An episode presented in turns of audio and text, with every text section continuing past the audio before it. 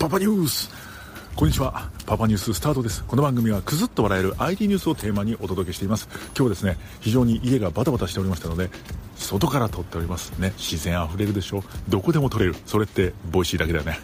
さあというわけで。さあ今回はですねそんなボイシーも含めて今音声コンテンツ音声発信ラジオ非常に盛り上がってきてます。でまあその中でこうちょっと傾向があるなこういう番組が来るんじゃないかなっていうのを5年間毎日配信している私なりに考察しましたのでちょっとそちらご紹介していきたいと思います。音声発信している方だけでなくてね聞いている方もこれ今後のね未来って気になると思いますのでちょっとぜひ私の考え聞いていただいてあ分かるとかいや違うんじゃないってやったらぜひコメントいただきたいと思います。それでは参りましょう。音声発信業界次に来るのは作り込んだコンテンツをローンチします。音声発信は1人がいいのか複数がいいのかそこが問題だ。音声発信業界は非常に盛り上がっております。雑誌「ダイムで今ラジオが音声が熱いみたいなタイトルで発売されたりですね。もうもちろんポッドキャストボイシーその他もろもろいろんなもののね今サービスが増えています。でまあそこでまあ、今後どうなっていくんだろうなっていうのはやっぱり音声発信ねやってる身からすると気になってくるのでちょっと5年間、まあ、せっかく5周年経ったっていうところもあるのでちょっとそこをね私なりの考えをねちょっとご紹介していきたいと思います。でちょうどその雑誌「ダイムに特集記事がありましてボイシーとポッドキャスト何が違うのっていうの記事があったんですね。でもちろん我らがどうも代表の尾形さんがですね、えー、そうインタビューに答えましたっていうので尾形さんが答えてたんですけどポッドキャストの方は番組っぽい作り込んでるものが多い。一方ボイシーは人気者のパーソナリティの講演会舞台裏そういうものを出してると。いうね違いがあるんだよっていうのを紹介しました。あボイシーって人気者なんだってちょっと傷つきましたけど。一般人も一般まだ人気者じゃないんだなと思う。ありましたけどそう。で今どちらかというとそういう差があると。で私ねもう一つ差があるなと思ったのがランキングをちょっと見てみたんですね。えポッドキャストのランキング、そしてボイシーのランキング、これ見てみるとね、すごく差が出ました。ポッドキャストの方は、複数人で喋ってる番組が多いんです。で複数人で喋ってるかニュースかっていう差があるんですね。で、ボイシーの方は確かに大和さんの言う通り、え人気者の一人語りが非常に多いんですね。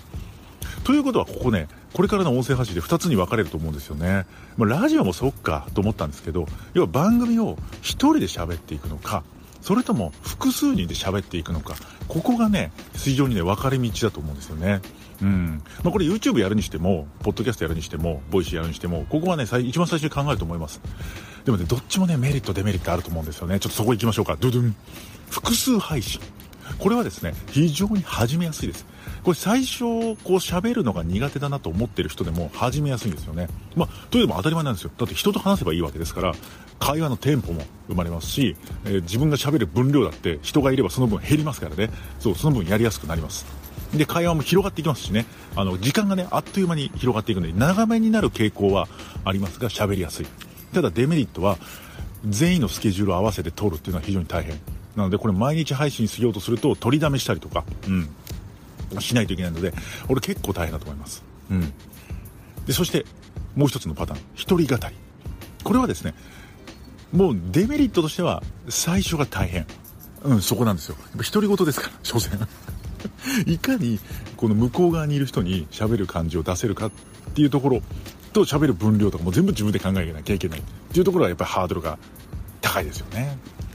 その代わりドドンメリットはめっちゃ楽。もうこれにつきます。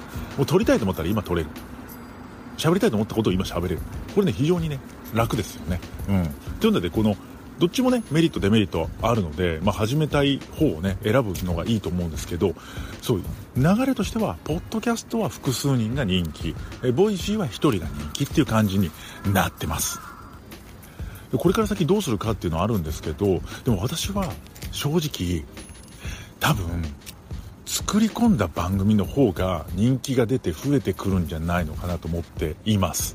うん、というのも今 YouTube もどちらかというとそっちだと思うんですよね。昔は素人たちが作ってたんですけど今もうタレントさんとかウームとかこう会社ぐるみでちゃんと動画を作る人たちが増えてきてるので荒い動画とかも見られないと思うんですよね。でだんだんみんな精度が高くなってみんな見れなくなっていくということだと思いますなので音声もそっちになっていくんじゃないかなと思います。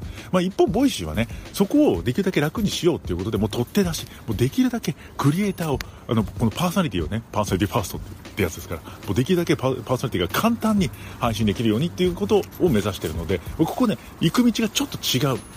ので、ここが注目ポイントだと思います。音声発信、まあ、動画も含めてですね、どういったコンテンツがこれから増えていくのか。うん、パパ丸山の予想は、ちょっと作り込んだ番組っぽいポッドキャスト音声コンテンツが増えていくんじゃないのかなと思っていますので、そっちに向けた準備もしていこうかななんて、何も考えてないですけど、思っております。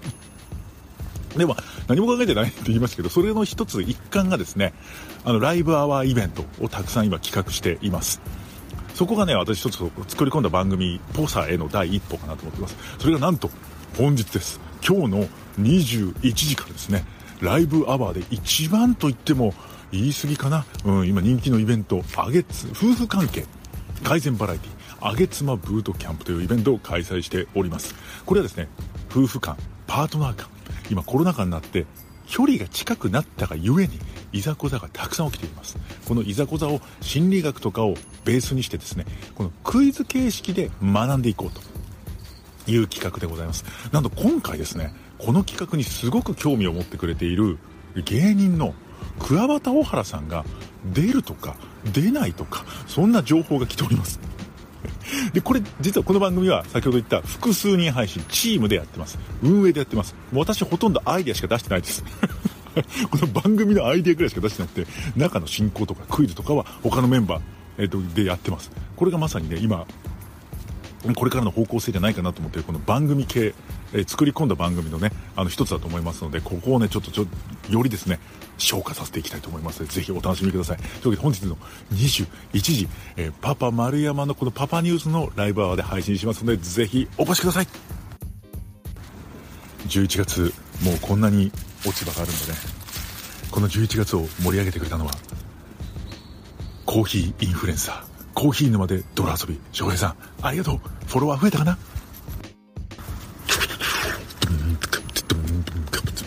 コメント返しあなたと私の心をつなぐコメント返しのコーナーですちょっと待ってください。あの、ボイミが日曜日に発信した相手に伝わる話し方、めっちゃコメント来てます。ありがとうございます。再生数もめちゃめちゃ伸びてます。本人とてもびっくりしてます。ありがとうございます。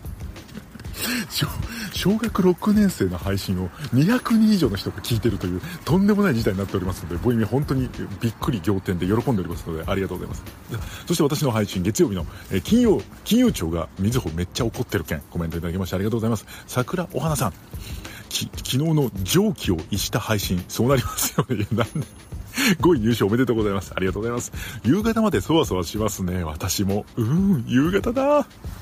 さらなる朗報、ゆっくり拝聴に戻ってきます。絶対いい日になる。なれなりますありがとうございます。そうなんです。今日あの、ね、夫婦関係改善バラエティもあるんですが、レディオスターオーディションの結果がですね、はい、今日の夕方出るということで、続いて池田由紀子さん、レディオスターオーディションお疲れ様でした。ありがとうございます。この企画、いつ見てもドキドキします。うん、私も。昨夜、長男とサイトを見ていました。パパさん、サラリーマンで DJ やって、ファイナル5位ってすごくない？って言ってました。長男くん、聞いてる？長男くん、ありがとう。ありがとう。そんなこと言ってくれるの長男くんぐらいだよ。ありがとう。このオーディションが私とパパさんを繋いでくれましたね。で、そうそうそう。これからのご活躍も期待してます。ありがとうございます。今日の夕方にね、初めて私がラジオ番組持てるのかどうか分かりますので、ね、ドキドキしましょう。そして、ありがとうございます。池田育さん、ありがとうございます。和代さん、パパさん、昨日はいろんな意味でお疲れ様でした。本当に。もう30日のネタ作りは十分ですので、そして 十分ですかオーディションの結果も30日の夕方発表ですよね。どんなテンションであげつまブートキャンプをやるようになるのか。怖い怖い怖い。どちらにしてもパパックもマックはこれからも応援してますよ。いや、受かったら受かったで100歩でいけるし、落ちたら落ちたで、それはそれで美味しいと思ってます。そういうマインドで生きておりますので、でもドキドキするよね。うん、ちょっとドキドキしていきたいと思います。よろしくお願いします。ありがとうございます。本当にレディオスターオーディションたくさんの方に応援していただきました。昨日のあの夜にですねあの半蔵門の正面玄関で撮った あの音質も音声も流しておりますのでぜひそちらもお楽しみいただければと思います。というわけでえ今日ねイベント目白押しです。まず夕方にレディオスターオーディションの結果発表。えパパ丸山が FM ラジオ局で番組を持てるのかという結果が出ます。そして夜21時からは夫婦関係改善バラエティあげつもブートキャンプ楽しみにというわけで本日もパパニュースに耳を傾けていただきありがとうございました。お相手はサラリーマン DJ パパ丸山でした。明日へリブートバイバイ。え？さあというわけでやってまいりました。やってまいりました。さあパパニュース。とうとうですね。はい。来ました。ここはどこですか？ここは半蔵門の、えーあのスタジオです。あのスタジオが入りました。さまだ入ってないけどね。突撃で現れたこの方。はい。どうもこんばんは、えー、こんばんはちゃん